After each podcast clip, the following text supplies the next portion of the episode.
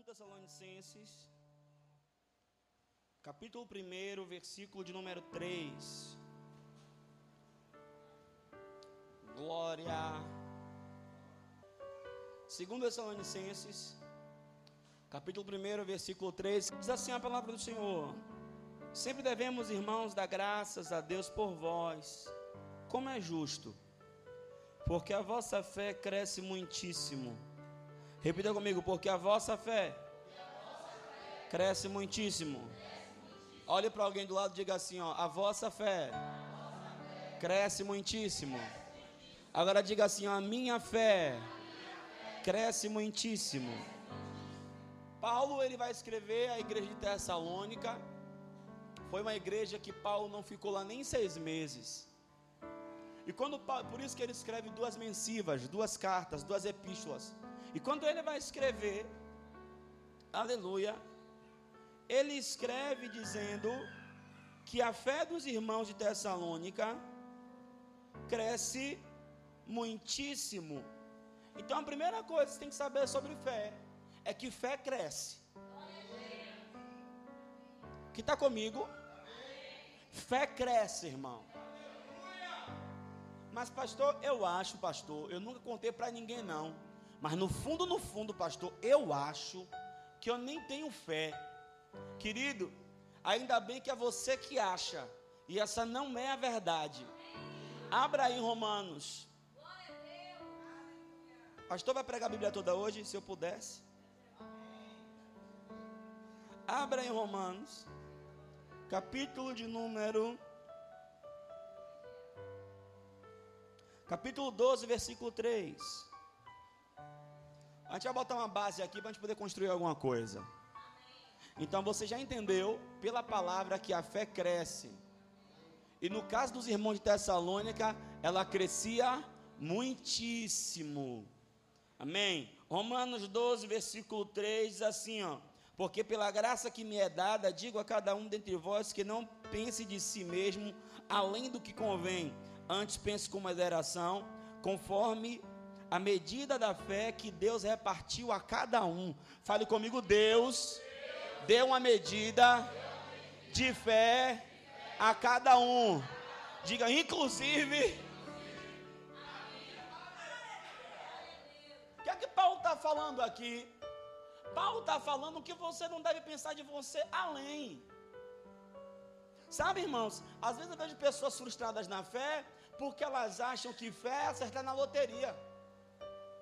Não, irmão, fé não é acertar na loteria. Você passou uma vida inteira plantando errado. E às vezes veio para o evangelho e ainda continuou com um plantio errado. E agora a palavra está chegando, está chegando luz. E quando a luz chega, todas as trevas elas são dissipadas. Mas é necessário que você entenda, querido, que você não deve pensar além. Ah, pastor, eu creio. Porque tem gente que acha que, que crer é falar da boca para fora. Eu creio, pastor, eu creio. Eu tô, eu, eu tô, eu tô gerando fé para uma Lamborghini. Irmão, antes de tu gerar fé para uma Lamborghini, gera fé primeiro para uma bicicleta. Por quê? Porque a Bíblia diz, aí em Romanos mesmo, depois eu volto para Romanos 12, mas aí em Romanos mesmo, capítulo 1, versículo 17, diz assim: ó, porque nele se descobre a justiça de Deus, de fé em fé, como está escrito, mas o justo viverá pela fé. Diga comigo, eu descubro. Outra vez, irmão, eu descubro a justiça de Deus. De que jeito é? Não, de fé em fé. Você descobre. Você primeiro ora para que Deus cure uma dor de cabeça. Aí você ora, Jesus cura. Você fica, rapaz, a minha fé é no nível de, uma, de um doril. Você descobre Aí outro dia você está em um ambiente, está sentindo aquele ambiente pesado, aquela coisa estranha.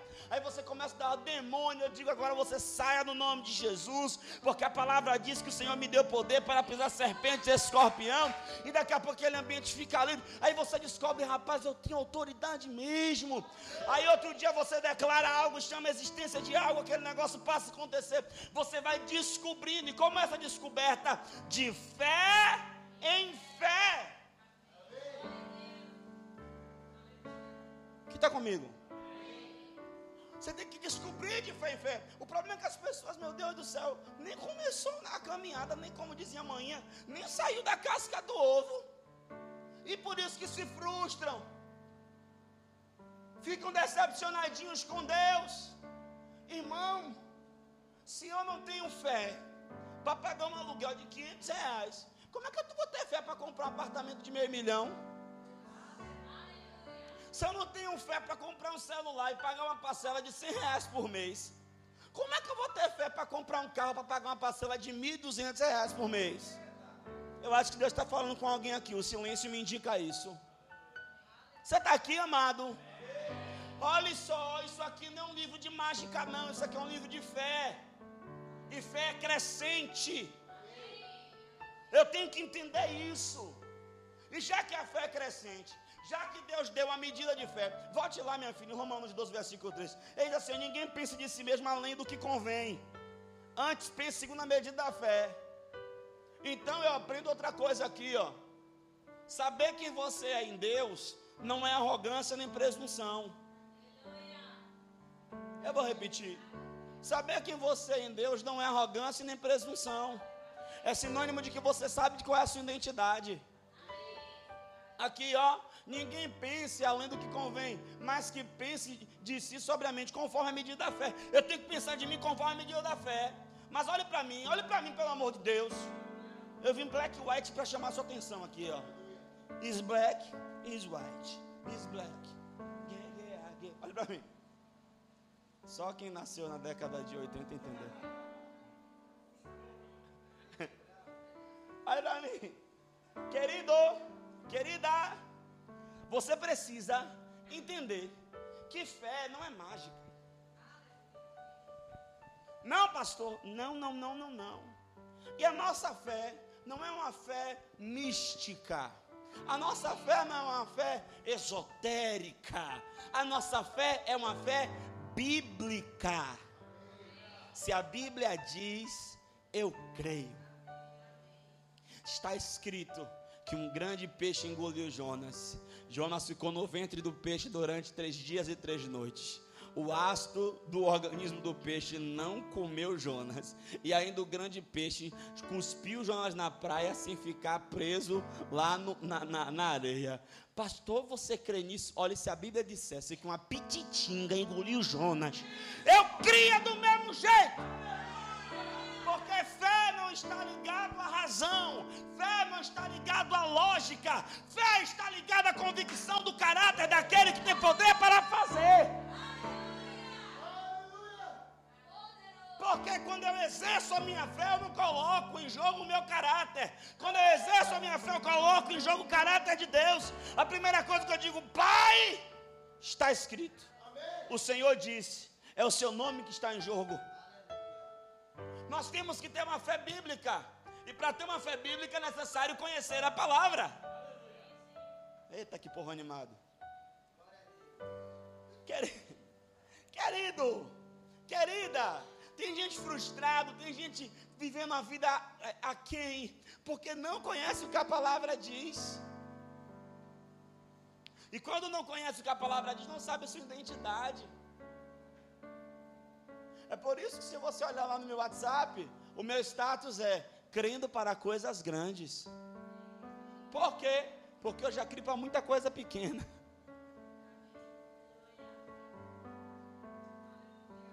Tem gente que está desenvolvendo fé para poder vestir. Irmão, não desenvolva fé para isso, não. Pastor, como é que eu não vou desenvolver fé, pastor? Para poder vestir, pastor. As roupas tá caras demais, eu preciso de roupa. Não, bobinho. Você não desenvolve fé para aquilo que já é seu por direito. Posso falar uma coisa para os irmãos? Você não vai escandalizar, não? Você não deve, você não precisa usar fé para comer, beber e vestir. Necessidade básica o seu pai vai suprir para você. Pastor, então para que eu vou desenvolver fé? Diga comigo, para luxo. Fale comigo das minhas necessidades. O meu pai cuida. Diga, eu preciso desenvolver fé. Para luxo. A irmã quer fazer o cabelo toda semana.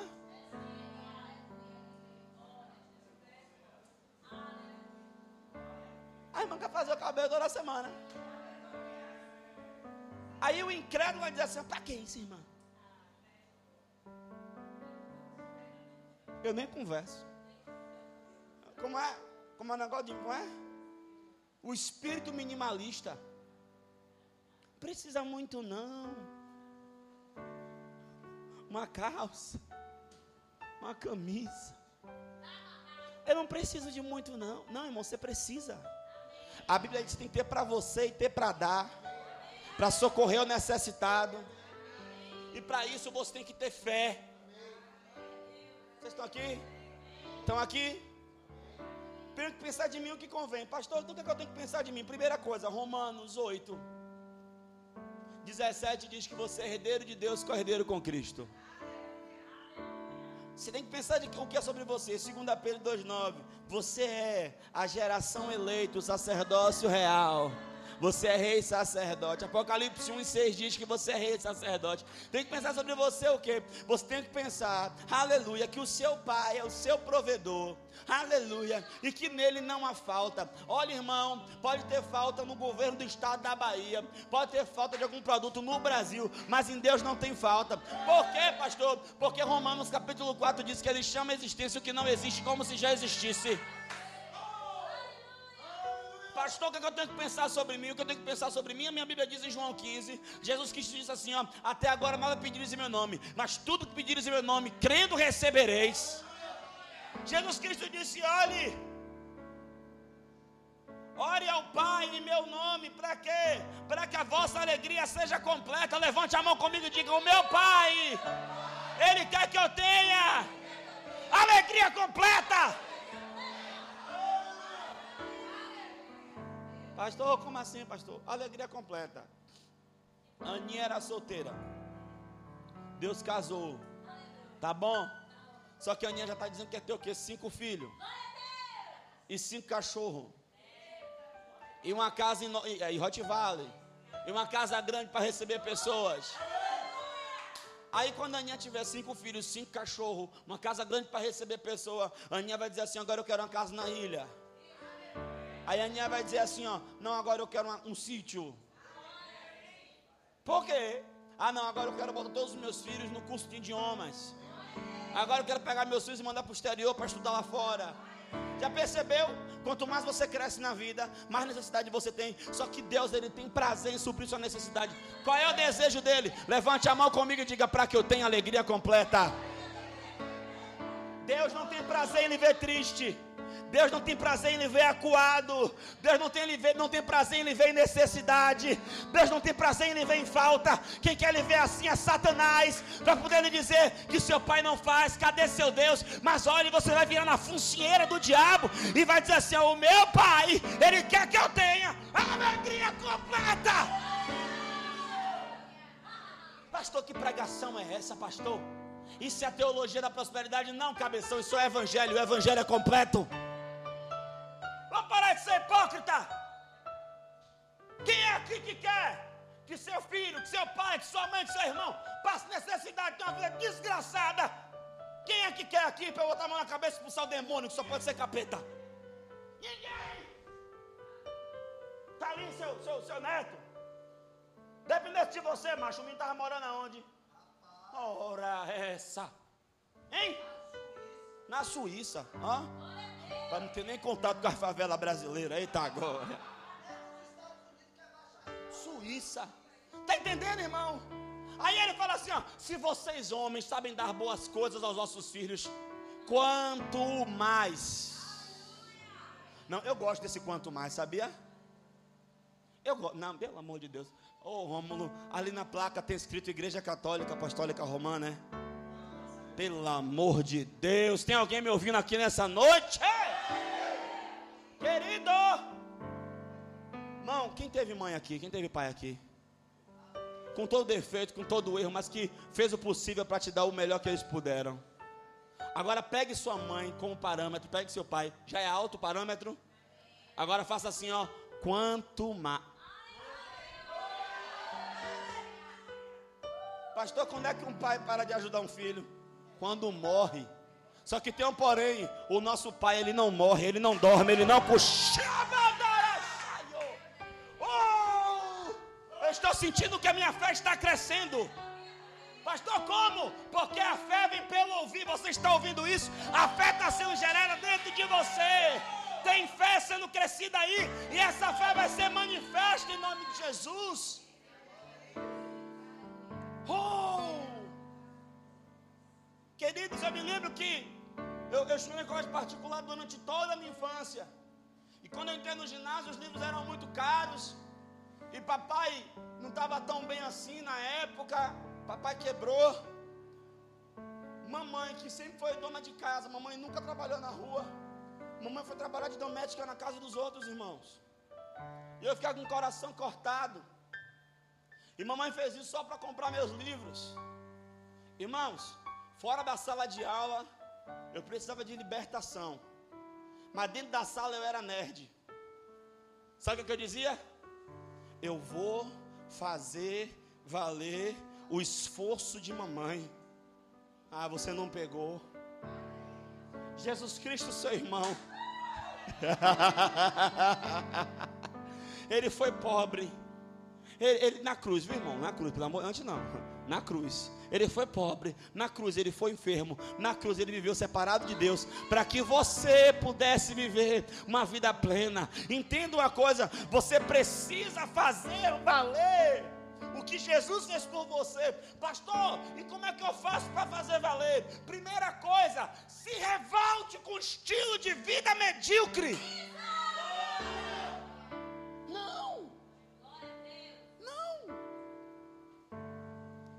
Chegue na sua casa. Olhe para os quatro cantos. Veja o que está faltando e chame a existência. Olhe para a sua vida e diga: Não, Jesus, eu sei que essa não foi a vida que o Senhor morreu para que eu tivesse.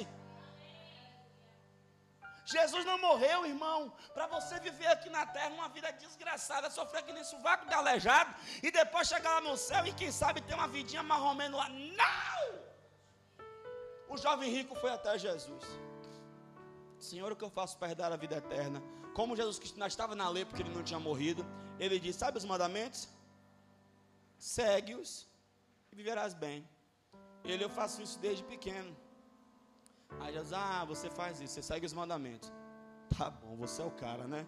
Então vamos lá, vamos ver se você é bom mesmo. Vamos ver se você está tá bom no básico. Lembra que eu falei domingo? Bora ver se está bom no básico. Vai, vende tudo que você tem, dá aos pobres e vem e me segue. Por que Jesus Cristo falou do básico? Por que você falando, pastor, do básico? Porque se o cara que segue todos os mandamentos, são 365 mandamentos. Se o cara ficar seguindo tudo aquilo em um dia, porque a ideia da lei era essa, estava seguindo tudo isso, bora para o básico: amar a Deus e amar ao próximo. Então, se você segue tudo, já está bom em tudo, está afiado em tudo, vamos lá, ame a Deus, por amor a Deus, não seja preso às riquezas, ao espírito de mamão e de ganância, dê aos pobres, ou seja, ame a seu irmão como a você mesmo, e vem e me segue. Ele não era bom nem no básico. Aí ele ficou triste e foi embora. Só que Pedro estava ouvindo aquilo. Aí Pedro, Jesus, estava aqui fazendo as contas com o André. Esse cabeção aí não quis nada com o Senhor. Pedro se lembrou, irmão, que ele, ele, ele seguiu a Jesus. Vem e assim: ó, eu vim para Jesus pela dor. Irmão, você não veio para Jesus pela dor. Não, pastor, não. Porque tem gente agora em cima de uma cama morrendo. E pergunta: quer Jesus? Só fala que não. Então você não veio pela dor. Pare de falar essa bobagem. Isso é ignorância. Agora a gente não pode negar também que a dor pode ter sido um ótimo, um ótimo incentivo para você vir. Porque tem gente, irmão, eu já evangelizei muito em hospital, posso falar com muita convicção. Tem gente que está em estado terminal, tá ali, ah, você quer Jesus? Que diabo de Jesus? Eu já ouvi isso. Alô? Então Pedro fez a conta e falou: Não, peraí, eu, eu vim para o Senhor no melhor, no melhor dia. Parecia que estava ruim, mas eu fiz a minha melhor pesca. A rede quase estava rompendo, Lucas 5. Aí ele pega e faz o quê? Larga tudo, nem pegou o lucro da pesca e segue Jesus. Aí parece assim, nós que abrimos mão de tudo para te servir, era disso que eu estava falando. Aí Jesus fala: Não só você, Mas todos quantos querem meu nome, se abrirem mão de pai, mãe, irmão, fazenda, bens, por amor de mim, receberão, e é nisso que eu entro aqui, ó, cem vezes mais nessa vida. Irmãos, tem que pegar uma calculadora agora, botar na cabeça e pensar assim, ó, o que foi que você abriu mão, multiplique por cem. Ah, tá ruim aqui o culto hoje, hein? Pelo amor de Deus. Quem é o pastor dessa igreja, irmão? Pastor, eu tinha muito amigo. Meus amigos me amavam. Eu era muito popular. E aí, abri mão de tudo por Jesus. Fica tranquilo. Fica tranquilo. Jesus é capaz, só para tirar onda, ele é capaz de lhe dar um amigo que todos os outros, se bater no liquidificador, não dá meio copo. Jesus é assim. Ah, pastor, eu no mundo, eu era o cara. Eu tinha, eu tinha, sei lá, 10 namoradas, 15 namoradas, sei lá, como que é? Pastor, eu era terrível. Ixi, boca nervosa. É, meu filho, vou lhe dizer, Deus vai lhe dar um só. A Bíblia diz: mulher virtuosa, quem achará? O seu valor excede o dos rubis. Quem está comigo nesse culto? Fé cresce. Fé tem que ser alimentada. A fé vem pelo quê? A fé vem pelo ouvir. Agora deixa eu falar uma coisa do inimigo da fé. A incredulidade também. Eu preciso cuidar daquilo que eu escuto. E para ser sincero, a quem eu escuto? Segundo Coríntios 15, 33 diz que as más conversações corrompem os bons costumes. Querido, eu vou falar uma coisa. Se a conversa vai mexer com a minha fé, eu prefiro ser ignorante e manter a minha fé intacto do que ser educado e abalar a minha fé. Porque tem gente que fala assim: ah, pastor, eu ouvi só por educação. Não existe você ouvir alguma coisa e ficar neutro. Você entenda que tudo que você ouve mexe com você. Por isso é necessário, quando você ouve alguma coisa contrária à sua fé, é necessário que imediatamente, na mesma hora, você refute e diga: não, não é assim. Perceba, Mateus capítulo 4, na tentação de Jesus. Todas as vezes que o diabo dizia alguma coisa, a última palavra era de quem? De Jesus. Ele está escrito. Quando você vai ler 1 Samuel 17, você vai ver Golias dizendo coisas a Davi: Davi, nada, Deus vai me dar você nas mãos, eu vou te matar. Engraçado que Golias está dizendo que ele era pequeno, que ele era um cachorro, que ele ia matar Davi, que entregar Davi às árvores do céu. Aí Davi disse: Se você vir a mim com um braço de carne, eu vou a ti no braço forte do Senhor, e hoje mesmo eu vou arrancar a sua cabeça. Davi deu uma pedrada, irmão, é claro que ali teve a mão de Deus. Olha como a fé funciona. Davi ele foi para o combate. Fé não é para covarde, fé é para cabra macho. Fé para mulher de verdade. E fé não tem muleta. Ah, ah, pastor, você é um homem de fé. Tá bom, você é um homem de fé? É, eu sou um homem de fé. Painho. Você não é homem de fé banana nenhuma. Porque Deus, para nos ensinar sobre fé, Ele pegou um homem que nós chamamos de pai da fé e a primeira ordem que ele deu a esse homem foi: sai da tua terra, da tua parentela Sai da casa do teu pai, para um lugar que eu te mostrarei. Sabe o que eu, que eu aprendo com isso? Muitas das vezes nossos parentes são muletas que Deus quer arrancar das nossas vidas, porque nós só vamos crescer na fé quando nós dependemos única e exclusivamente de Deus. Enquanto nós tivermos em quem nos apoiar, enquanto nós tivermos a quem buscar, enquanto nós tivermos a quem recorrer, a nossa fé será pequena, será medíocre. Mas quando você não tiver mais ninguém para recorrer, quando você não tiver mais ninguém para procurar, quando você não tiver mais porta para bater, é nessa hora que a fé genuína se manifesta, e é nessa hora que você vai ver testemunhos extraordinários acontecendo, porque você não vai dizer que foi a sua família, você não vai dizer que foram seus contatos, você não vai dizer que foi a sua inteligência nem a sua força, mas você vai dizer: foi o meu Deus que operou soberanamente. Glória! Aleluia! Por isso que Davi diz com muita convicção: a quem tem o eu no céu além de ti, e não há na terra alguém que eu queira mais que a ti. Ele sabia do que ele estava falando.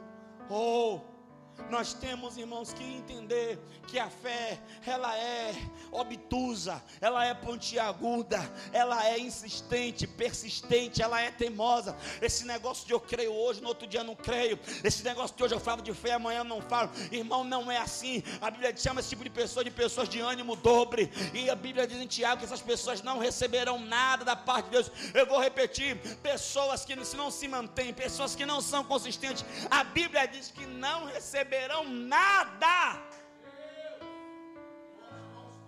Nem adianta pedir oração aqui ao pastor. Olha aqui, pastor. Aí, pastor, ora. Só que hoje você crê, amanhã não crê. Você não vai receber. Fé é assim, ó. Eu creio, creio, creio, creio, creio, creio, creio, até que. De novo. Eu creio, creio, creio, creio, creio, creio, creio, até que. Até que o que? Até que aconteça. Irmão, só tem um jeito para quem tem fé. Qual é o jeito, pastor, para quem tem fé? Tem que acontecer. Pastor, me fala uma coisa. Qual a diferença entre a fé bíblica e a fé das religiões? Que a fé das religiões sempre vai dizer e dar uma desculpa. Não, vai ver que não aconteceu porque hoje não era dia de lua nova. Vai ver que não aconteceu porque as entidades não recebeu o negócio. Você fez alguma coisa errada. Você está com a espinhela caída. Tem que fazer um ebó. Tem que liberar aí o caminho, despachar as coisas. Tá tudo tá amarrado o negócio, tá tenso. Ah, tá bom. Não vai ver que os espíritos de luz não recebeu porque você tá com maus fluidos. A sua áurea está preta. Irmão, eu sou preto. Minha áurea vai ser que cor? Roxa. Não, querido. A fé bíblica é assim, ó. É para qualquer um. Assim como a lei da gravidade funciona para qualquer um. Pastor para qualquer um é. Pega uma moeda, joga para cima. Ela vai cair, qualquer um. Assim como a lei da inércia funciona para qualquer um.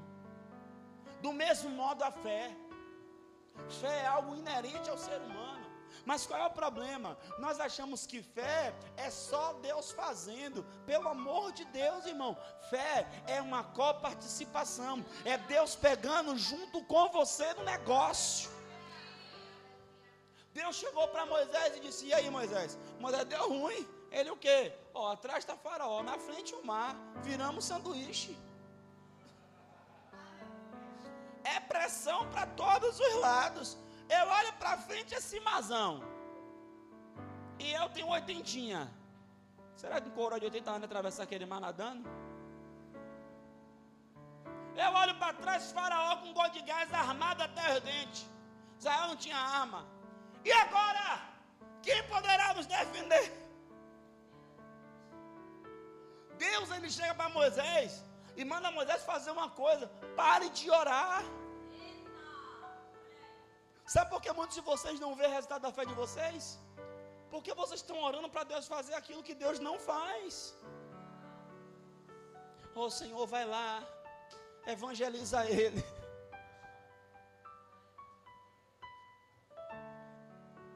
Oh, Senhor, vai lá, irmão, Deus não vai.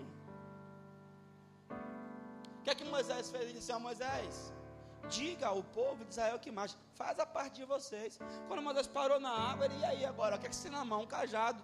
Usa. Irmão, fé, fé é tão simples que Deus ele só usa o que você tem. Pastor, eu não tenho nada. Olha para sua mão aí. Cinco dedos.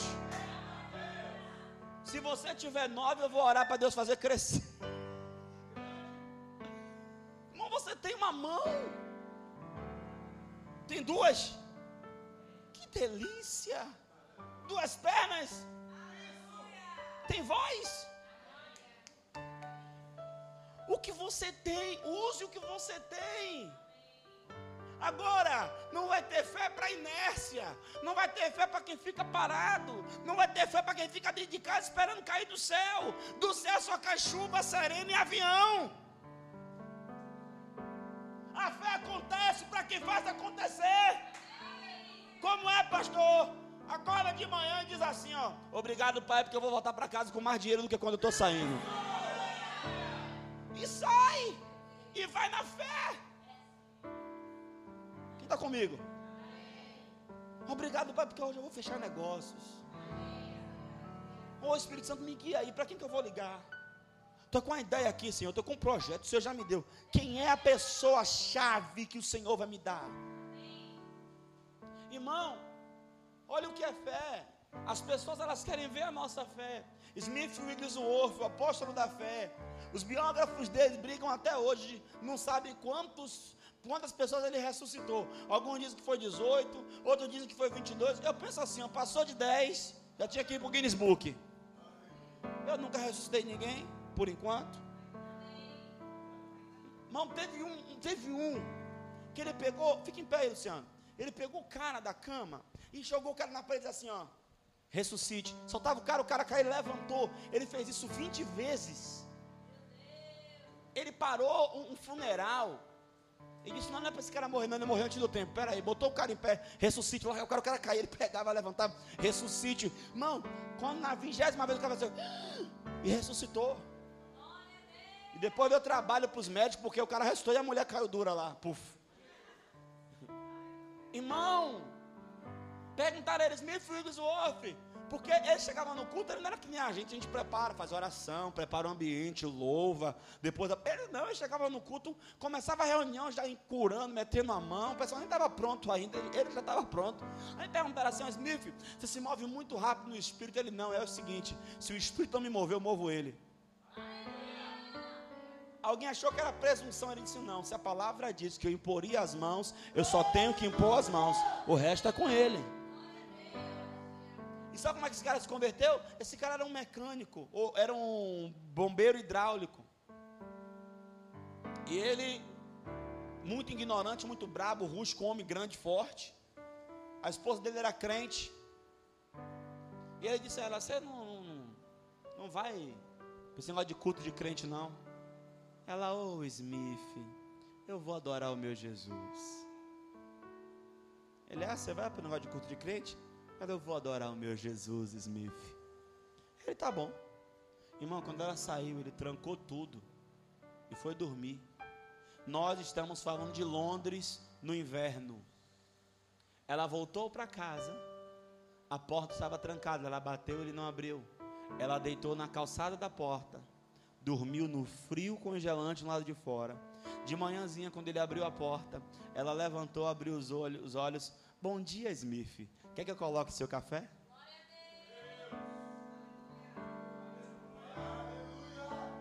Ele disse: Não é possível. Essa mulher teve encontro com Jesus. Ele era analfabeto, ele aprendeu a ler lendo a Bíblia. E, e, aí um dia perguntaram, depois que ele já sabia ler, Smith, você não lê jornal, você não lê revista, você não lê outras coisas. Ele, eu passei tanto tempo sem essas inutilidades, por que, que agora eu perderia o meu tempo com elas? Eu sou um homem de um livro. Sabe, queridos, nós temos que dar mais importância à palavra. Olhe, deixa, ainda me resta um pouco de tempo. Olhe, amados, fé não é seletiva. Durante muito tempo da minha vida, eu, eu fui um homem espiritualmente muito bem desenvolvido, desenvolvido nos dons, na graça do Senhor, mas financeiramente quebrado. Porque, para começo de conversa, eu achava um, um, um pecado pedir a Deus dinheiro. Eu dizia que é absurdo, Jesus morre por mim para eu estar tá pedindo dinheiro a Ele.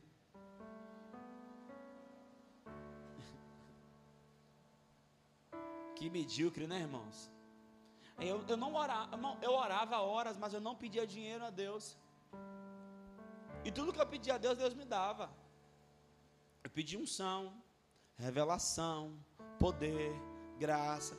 Eu era cheio de unção, de revelação, de poder, de graça, mas duro. Até que um dia, o Senhor ele me deu uma revelação. E ele me mostrou um depósito enorme tipo um container. Na verdade, eu vi vários. Sabe quando você vai ali no comércio e você vê vários containers? Vocês estão aqui, irmãos? Tá chato, é? Sei lá, às vezes. E eu vi vários containers e cada container ele tinha uma placa na frente. Eu achei isso muito interessante essa revelação. E eu vi um container com meu nome. Só que, bicho, o trem estava tão abarrotado que o meu, diferente de outros, não estava nem mais de porta fechada, ele já estava de porta aberta. As caixas não tinha mais lugar de botar embaixo assim, já estava amontoando em cima. Eu falei, nossa, eu estou carregado de bênção.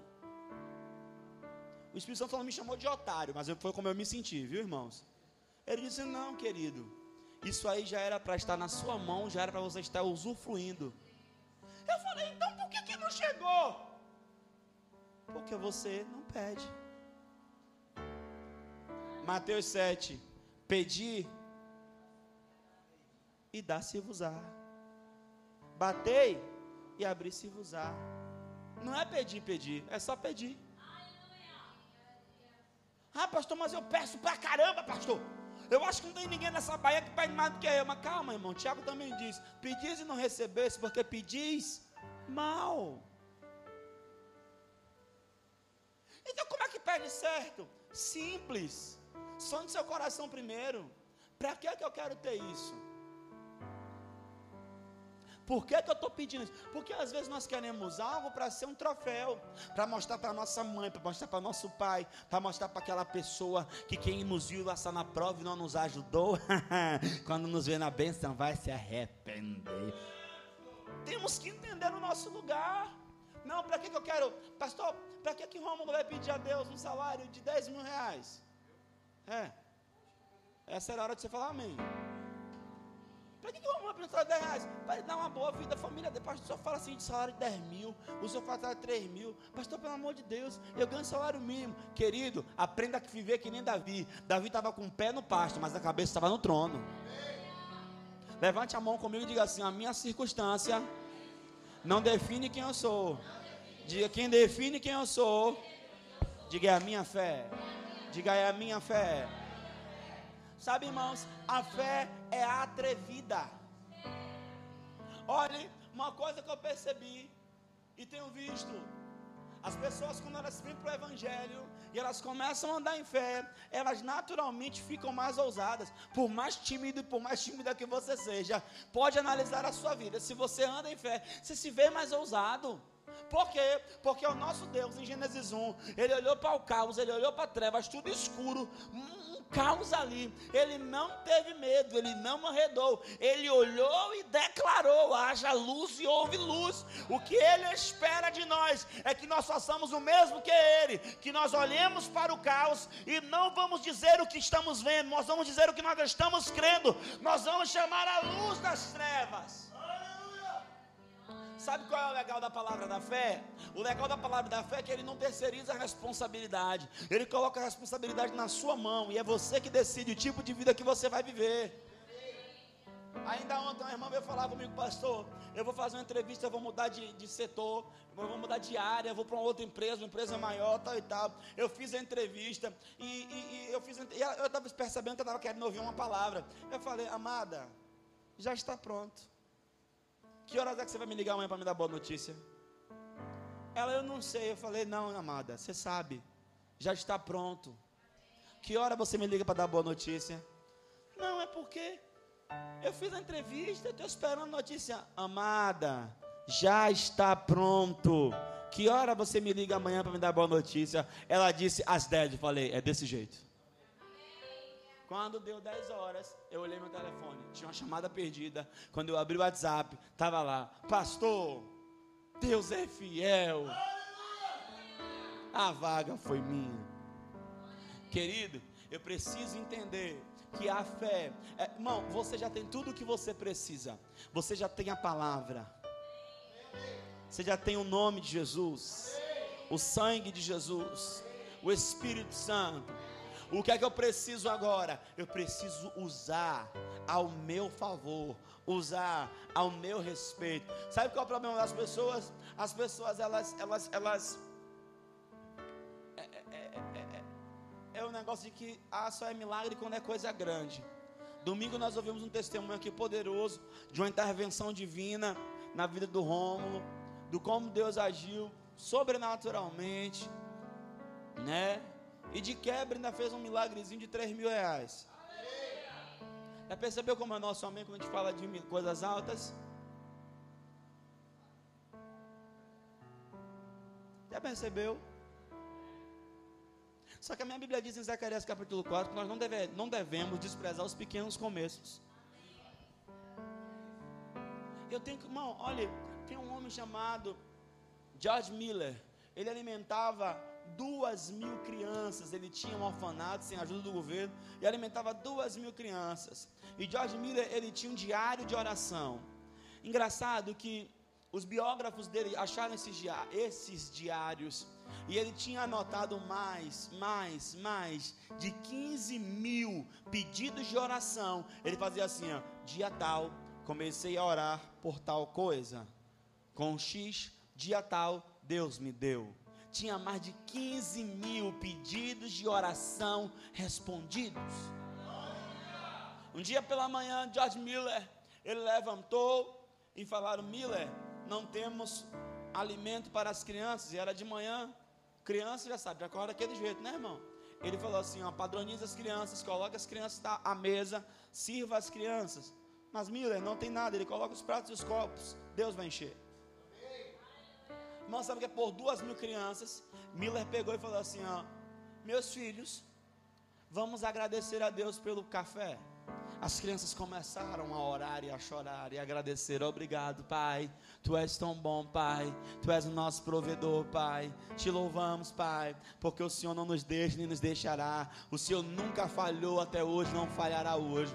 Irmãos, não demorou muito. Começou uma zoada na porta, alguém batendo. Miller saiu, as crianças continuaram orando. Ele, pois não. Aí um rapaz falou: Senhor Miller, eu estava fazendo, transportando aqui pão e leite.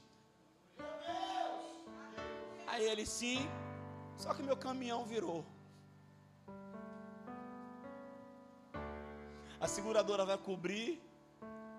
E eu fiquei sabendo que aqui tinha o seu orfanato. E eu senti um desejo de perguntar se o senhor humildemente receberia o pão e o leite. Peraí, pastor.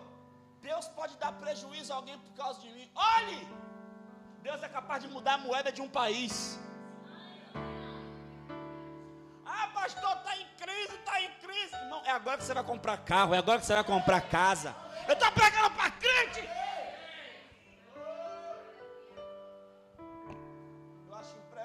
eu prego essa palavra em vários lugares, as pessoas me ligam e eu oro, eu abençoo e vou abençoar a casa, vou abençoar a empresa dos outros, de ovelha dos outros. Eu estou cansado disso, eu quero abençoar a sua. Pegue essa palavra. Oh meu Deus, irmão, como eu disse, ah, Romanos, Romanos ah, 14, 23 diz: que tudo que não procede de fé é pecado. Ative essa fé no nome de Jesus. Aleluia. Aleluia.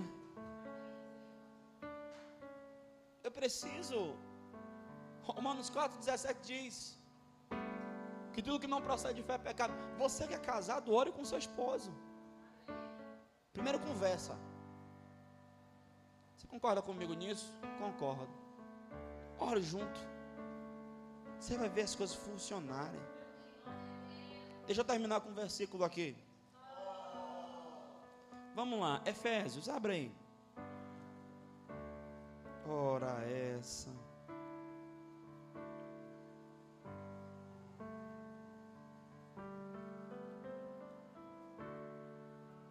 Ah, sim.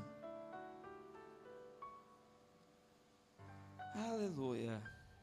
Vamos ver o que diz Efésios 3, versículo 20.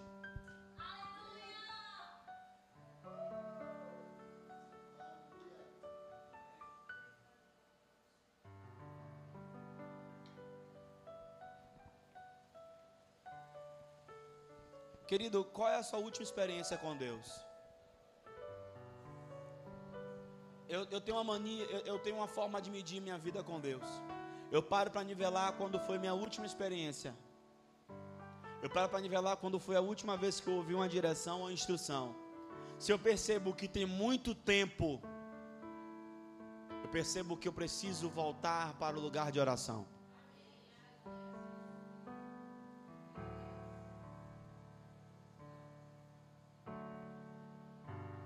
Talvez eu não esteja orando o suficiente, ou talvez eu não esteja dando ouvido à voz do Senhor.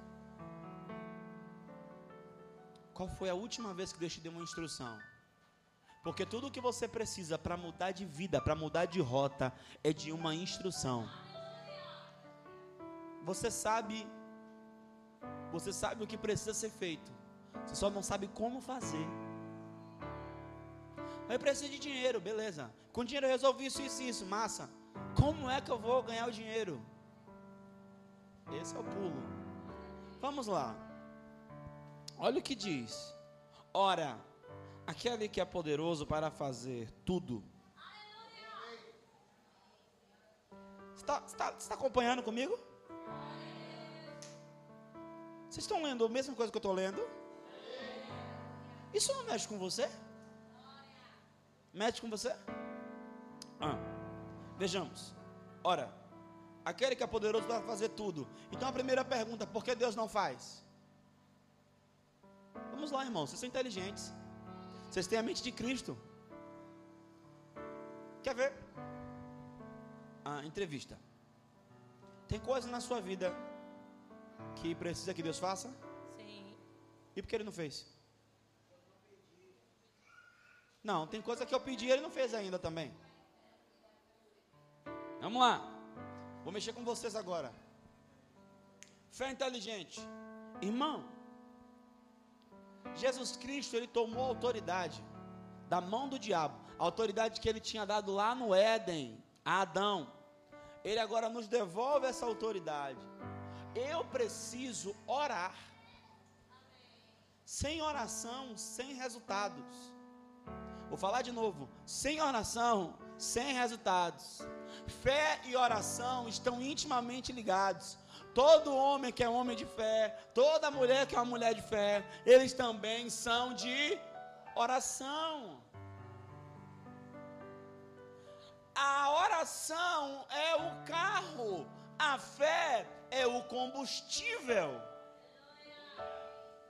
Isso se tratando do homem, se tratando de Deus, a oração é o trilho, Deus é o trem, Ele vai aonde você orou.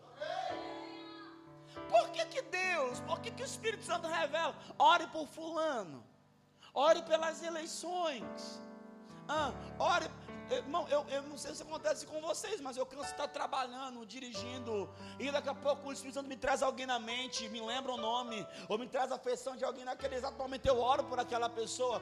Por quê? Porque Deus ele revela para que nós oremos. Ele revela para que nós oremos, porque quando nós oramos, algumas coisas acontecem. Quando nós oramos, outras coisas acontecem.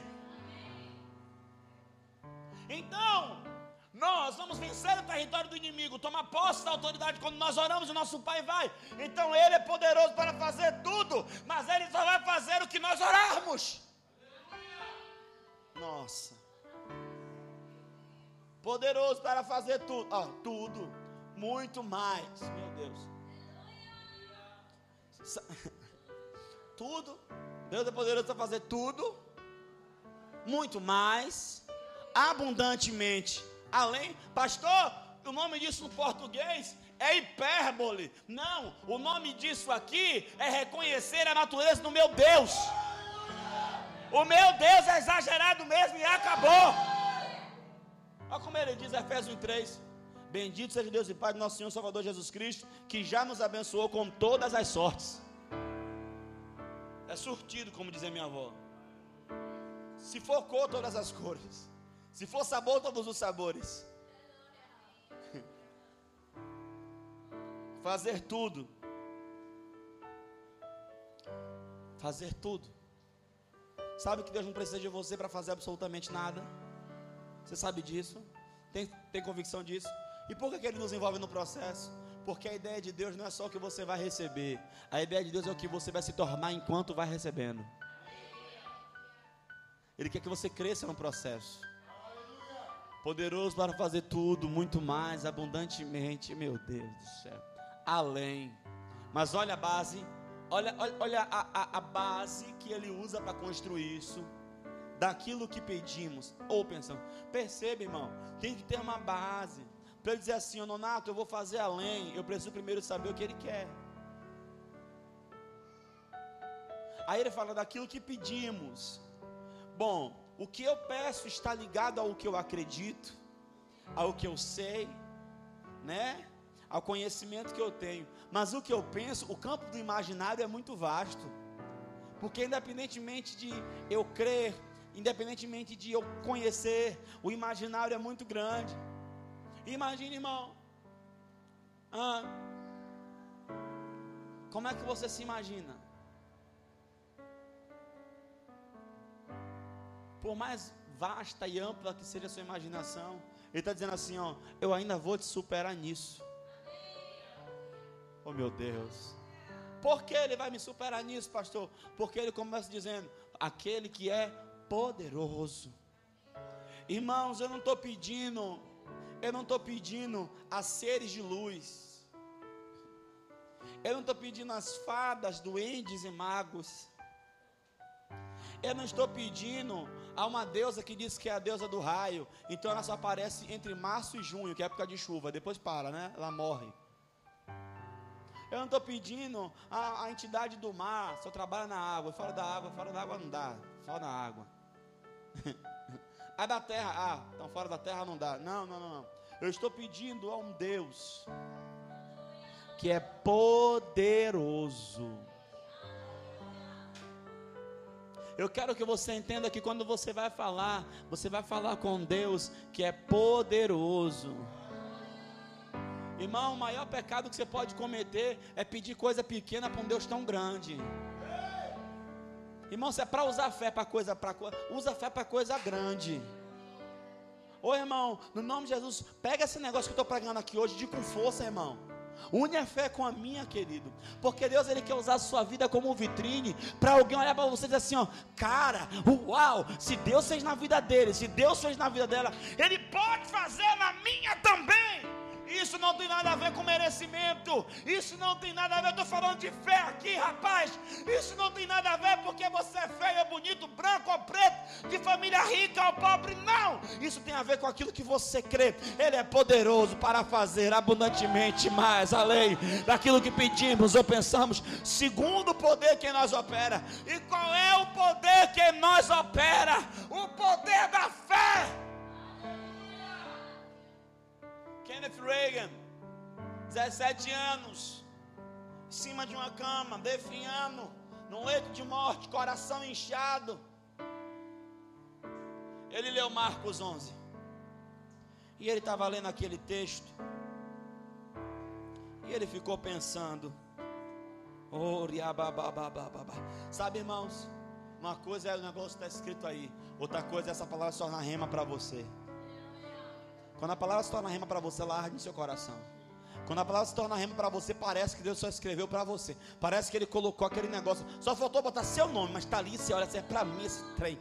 Quando ele leu, aleluia. Quando ele leu Marcos 11, glória, glória, glória, glória. 11, 22. E Jesus respondendo disse: Tende fé em Deus, porque em verdade vos digo que qualquer que disser a este monte, ergue-te daqui, lance no não duvidando no seu coração, mas crê que se fala aquilo que diz: tudo, tudo, tudo tudo o que disser será feito. Ele disse: Espera aí, se eu posso falar para o monte sair de um lugar, eu posso falar para essa enfermidade sai do meu corpo. Eu posso dizer para mim, coração, volte de tamanho normal. Eu posso dizer para mim, corpo, ouça minha voz, comece agora a receber vida. Irmãos, ele nem sabia o que estava escrito em Romanos. Romanos diz que o mesmo Espírito que ressuscitou Jesus entre os mortos habita em nós, vivificando os nossos corpos mortais.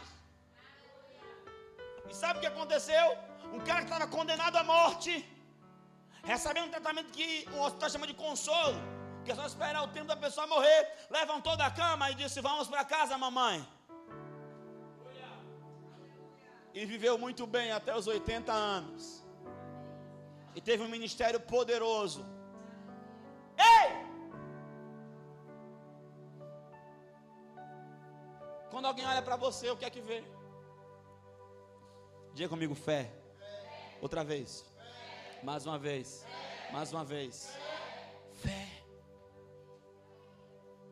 Se eu sei que você é crente, quando eu vou conversar com você alguma coisa, eu só espero ouvir de você uma coisa: fé.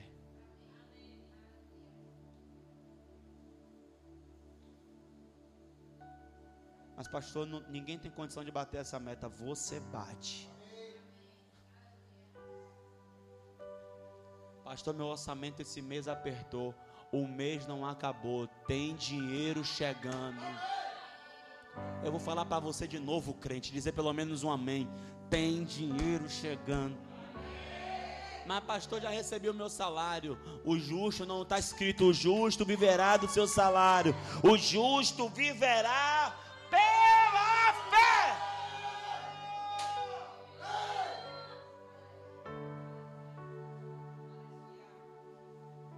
Sabe? Ontem eu disse aqui que tinha uma pessoa. Ontem, no domingo, eu disse aqui que tinha alguém com a conta que precisava ser paga.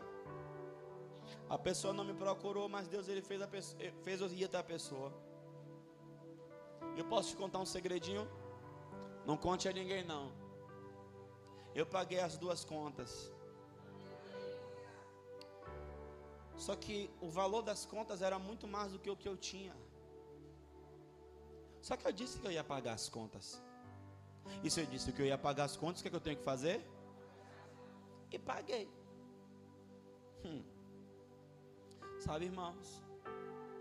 Eu recebi uma ligação.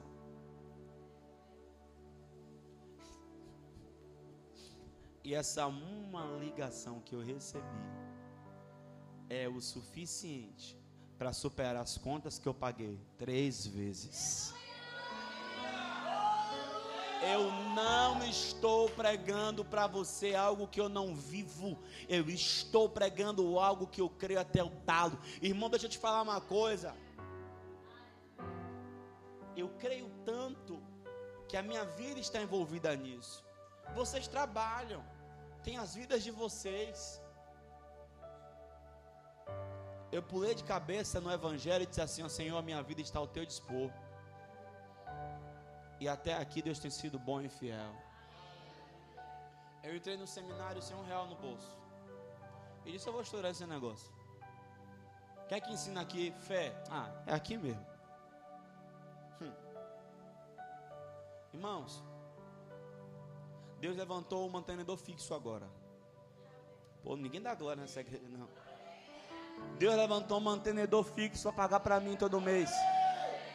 Mas até ele levantar o mantenedor fixo, sabe? Todo mês eu vivi uma aventura. Eu dizia, Deus, é, o senhor sabe, né? É dia 20 ou é dia 10? Sei lá. Eu nem sei mais. eu não sei mais. E Deus, eu, eu, eu, você sabe, né? Eu não gosto de atrasar. É chato, né, Deus? O senhor sabe também, né? Então, irmão, bate certo. Sabe por quê? Porque Deus financia aquilo que vai promover o seu crescimento. Sabe qual é o nosso problema? Nós queremos investir dinheiro naquilo que não é pão. Eu quero uma televisão 4KG glorificada que fale línguas, que a pessoa sai da tela e volta. E eu quero que que agora tem umas que faz curva agora, né? Eu quero uma que faz curva, mão, beleza, Deus pode dar, pode, Ele quer dar, quer. Você tem maturidade para receber isso? Não sei. Ah, outro motivo de você não ver o resultado da sua oração é Galatas 4. O herdeiro, enquanto menino, tem diferença nenhuma de servo. Enquanto você for menino, não tiver maturidade para possuir certas coisas, certas coisas não vão chegar. Nossa, ninguém, ninguém.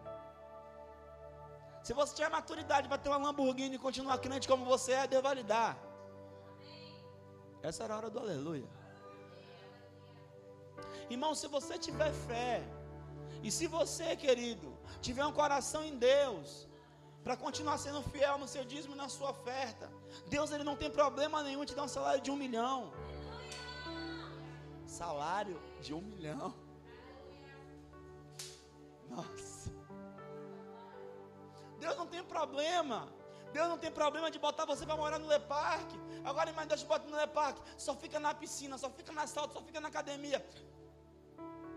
Filha, cadê você? Ô oh, pai, hoje na agenda foi é, é, é, é, massoterapia. Hoje na agenda foi drenagem linfática. Hoje minha agenda eu tinha que fazer aquele negócio que recebe os furos na orelha, me chama acupuntura. Hoje na agenda foi fazer aquele negócio que fica puxando, como é que faz a bolinha? A ventosa. Hoje na agenda, eita, oh, não deu para cultuar hoje, tá bom. Fica, cadê você? Ô oh, pastor, hoje, quando eu olhei para aquela piscina, estava tão gostosa, pastor. Eu mergulhei naquela piscina. Aí hoje eu malhei perna quando eu saí da academia, pastor. Foi tirar um cochilo, cansado. Uh, morri. Ô oh, pastor, tá bom. Domingo, ô oh, filho, cadê você? Ô oh, pastor, peguei as crianças, levei ali na linha verde. Quando eu voltei de lá tão cansado, todo. Ô pastor, irmão. Dá para você? Não dá. É dizer assim, ó, olha, a gente sai, a gente pode ir na China, mas eu tenho um horário para voltar para casa. Por quê? Porque o Deus que me colocou aqui e o Deus que paga minhas contas merece ser adorado.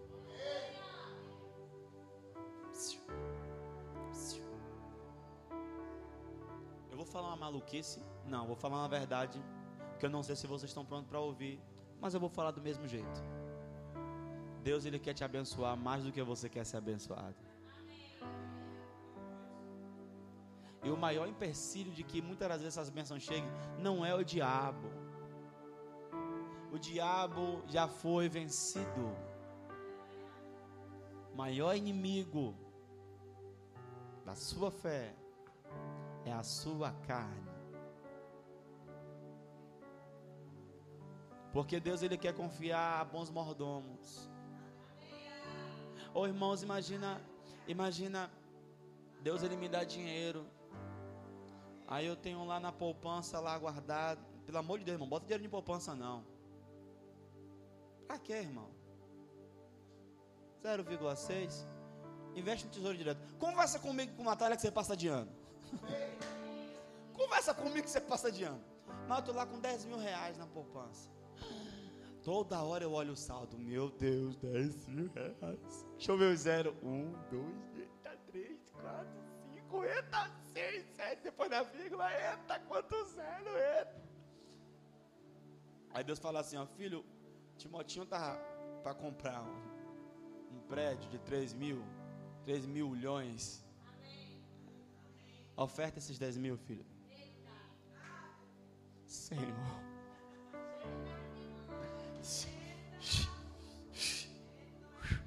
Misericórdia. Rapaz, eu estava ali agora, o diabo soprou uma seta ali. Sangue de gente. Por que, que nós somos assim? Deus ele quer contar com bons mordomos. Sabe, irmãos? Deus ele quer que você tenha pena eu ouvi um testemunho ontem, esse foi ontem, eu achei maravilhoso. A, a, a serva do Senhor, o, o, celular da serva do Senhor era um iPhone. Aí, o iPhone 6, eu acho. Não, 6. Aí que, o que quebrou?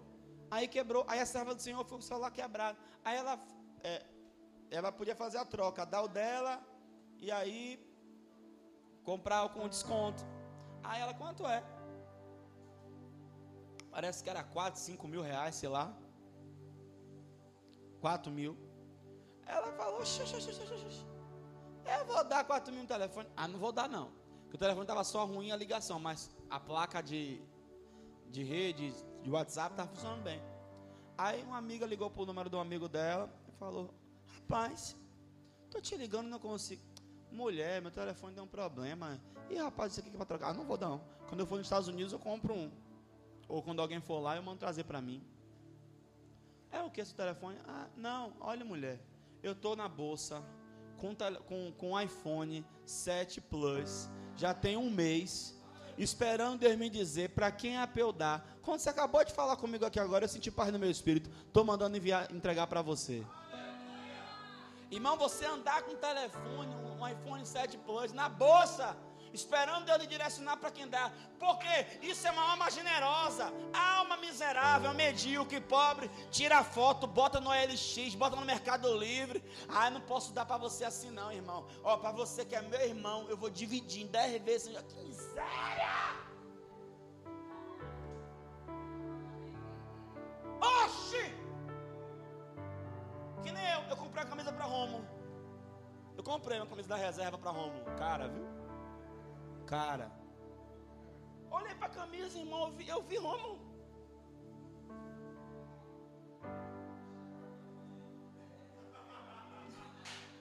É por altura. É por altura, é por altura. Vai chegar lá, você tá na fila, confie. Eu vi Romo, eu falei. eu falei, pô, velho. Vou comprar para Romulo. Irmão, quando eu comprei, quando eu vim para a igreja, Rômulo vira folha. Evento da igreja. Rômulo fez o quê? Foi que eu fiz com a camisa? Não vou lhe dar, não. Ainda disse ele, comprei a camisa para você. Era sua, agora é minha. Só que, irmão, eu só vesti a camisa um dia para tirar onda com a cara dele. Nunca mais vesti a camisa, tá lá. Não, irmão, vou lhe dar, vou lhe dar. Mas o que eu quero lhe dizer, pastor, é o senhor não precisa de camisa. Irmão, você conhece um ser humano na terra que precisa mais de camisa do que pastor? Minhas camisas não podem vai dar mais que três meses, irmão. Eu uso, uso, uso, daqui a pouco já foi. Por quê? Porque usa muito. Aí eu poderia fazer o quê? O speed de miséria, de atraso. Eu, é a cara de Rômulo. Mas eu não vou dar Rômulo, não. Irmão, não importa que aquilo que você Deus mandou você dar é o que você precisa, não importa. A mulher, ela deu bolo, o bolo de comida ao profeta, mas era o que ela precisava. Nem sempre você vai dar o que está sobrando. Muitas das vezes Deus vai levar você a andar em fé e dar até do que você precisa. Mas deixa eu lhe dizer uma coisa: assim como foi com aquela mulher, a farinha da panela não acaba, o azeite não acaba, porque Deus é poderoso. Vocês prosperarão quando começarem a agir em fé.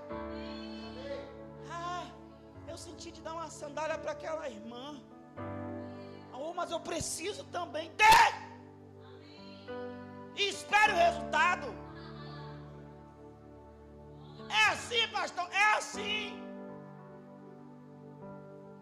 A minha esposa, quando ela era alisada, ela dava uma. Quando ela era alisada, ela dava um. Como é o nome negócio? Não, ele é o quê? Ela dava uma progressiva no cabelo que dizem que é boa. E aí ela dava. E ela comprava esse negócio. Era caro. Caro que só. Pastor, como é que o senhor sabe?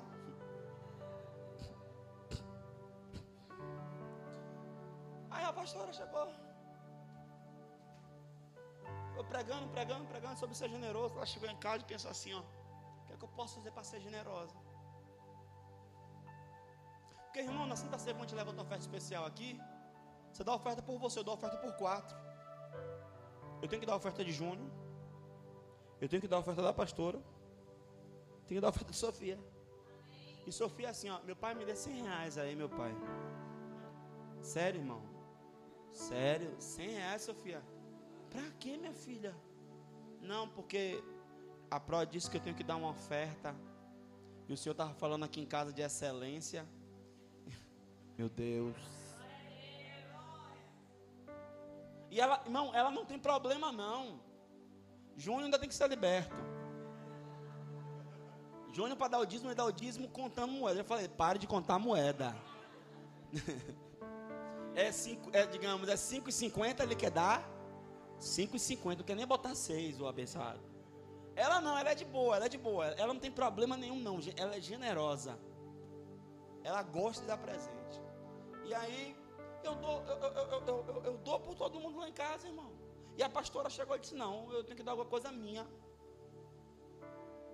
Aí eu sei que ela fez uma distribuição doida aí, saiu abençoando o pessoal. Irmão, aí ela tinha que comprar de novo. Porque, como ela saiu distribuindo, acabou mais rápido. Quando ela foi comprar de novo, fomos no salão de uma amiga Aí essa amiga falou: Ah, eu quero comprar, não sei o quê. Ela, eu vou fazer o pedido para você, que eu tenho um desconto de cabeleireiro e para você vai ser mais barato. Ótimo, tá bom. Você quer quanto? Ela faça, tal. Aí ela pediu o suficiente para mais um tempo. Essa moça, ela simplesmente fez o pedido, fez um pedido muito maior do que o que nós pedimos. E na hora de pagar, ela disse: Não, eu resolvi dar para vocês. Querido, não tem jeito. Eu vou contar mais um testemunho e vou orar. Pastor Luciano Subirá, quem eu admiro muito, ele tem dois filhos, Israel e Elissa, que hoje são adultos já. Mas eles eram pequenos e eles queriam presente de Natal. Eles queriam, ela queria uma boneca Polly e ele queria um Hot Wheels. Quem conhece esses brinquedos sabe que para a época ambos eram caros. E ainda são? Deus me livre, da Polly do Hot Wheels. Eu toram todo dia. e aí, ah, ele foi pregar na igreja. O pastor pegou, chamou Israel e falou assim: ó. Não, chamou Israel e Lícia. Ele levou a família e falou: Eu senti no meu coração de dar um presente a vocês. Deus falou comigo que vocês estão orando por algo. Aí as crianças falaram: Sim, a gente está orando. Aí eu estou orando por um Hot Wheels. Aí eu estou orando por um Apollo. O pastor pegou, abriu a carteira, deu 50 reais a cada um. Só que 50 reais não compra nem a Pole, nem o Hot Wheels. Aí o pastor Luciano Subirá guardou e disse: Eu vou guardar para vocês. Aí Subirá foi pregar na igreja, numa outra igreja. Foi uma época assim, de início de ministério. Ele tinha já a igreja em Guarapuava, a igreja tava, quando a igreja estava bombando, ele falou: saia e vai abrir a igreja em Curitiba. Começaram o zero de novo. Ele, meu Deus. Quando chegou lá nessa igreja, aí ele pregou, pregou, pregou, pregou. No final do culto, Deus falou assim: ó, é, a oferta da Pore do Hot Wheels, dê ao pastor. Os filhos dele estão orando por algo. Aí ele o pastor, seus filhos estão orando por algo? O pastor, tá, meu irmão. Estão orando pela Pole por um Hot Wheels. Ele é. É. E só falta pouco. Ele, pastor, eu tenho 100 reais aqui. Ele, meu Deus, é o que falta. Ele abençoou. Chegou em casa, conversou com os filhos. Contou para os filhos. Os filhos falaram amém.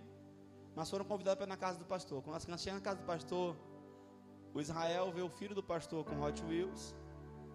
E a Alícia vê a filha do pastor com a Polly. Eles olham para a cara do pai. Como é que Deus tira da gente para dar para eles? Eles são melhores do que a gente. Deus ama mais eles do que a gente. Criança é uma benção. Aí o pastor Luciano fala assim: Meus filhos, quem planta manga, colhe manga. Quem planta laranja, colhe laranja. Quem planta pole Hot Wheels, colhe pole Hot Wheels. Passou, eles ficaram calados, pregando na igreja dele. Um irmão de lá de Guarapuava veio visitá-los. Aí pediu a chave do carro. Falou, pastor, deu esse negócio para os meninos. Me dá a chave do carro, ele deu, botou lá na mala, tá. Acabou. Quando chegou em casa, ele lembrou, ah, tem negócio na mala para vocês. Quando ele levou para as crianças, o irmão lá de Guarapuava disse que estava orando a Deus. E Deus falou com ele: compre a Pole e compre o Hot Wheels e leve para os filhos do Luciano. Irmãos, eu ainda creio em intervenções divinas. Eu ainda creio em favor de Deus. Mas nós precisamos usar nossa fé, não só uma fé de pedinte para receber, mas uma fé generosa para semear, para doar.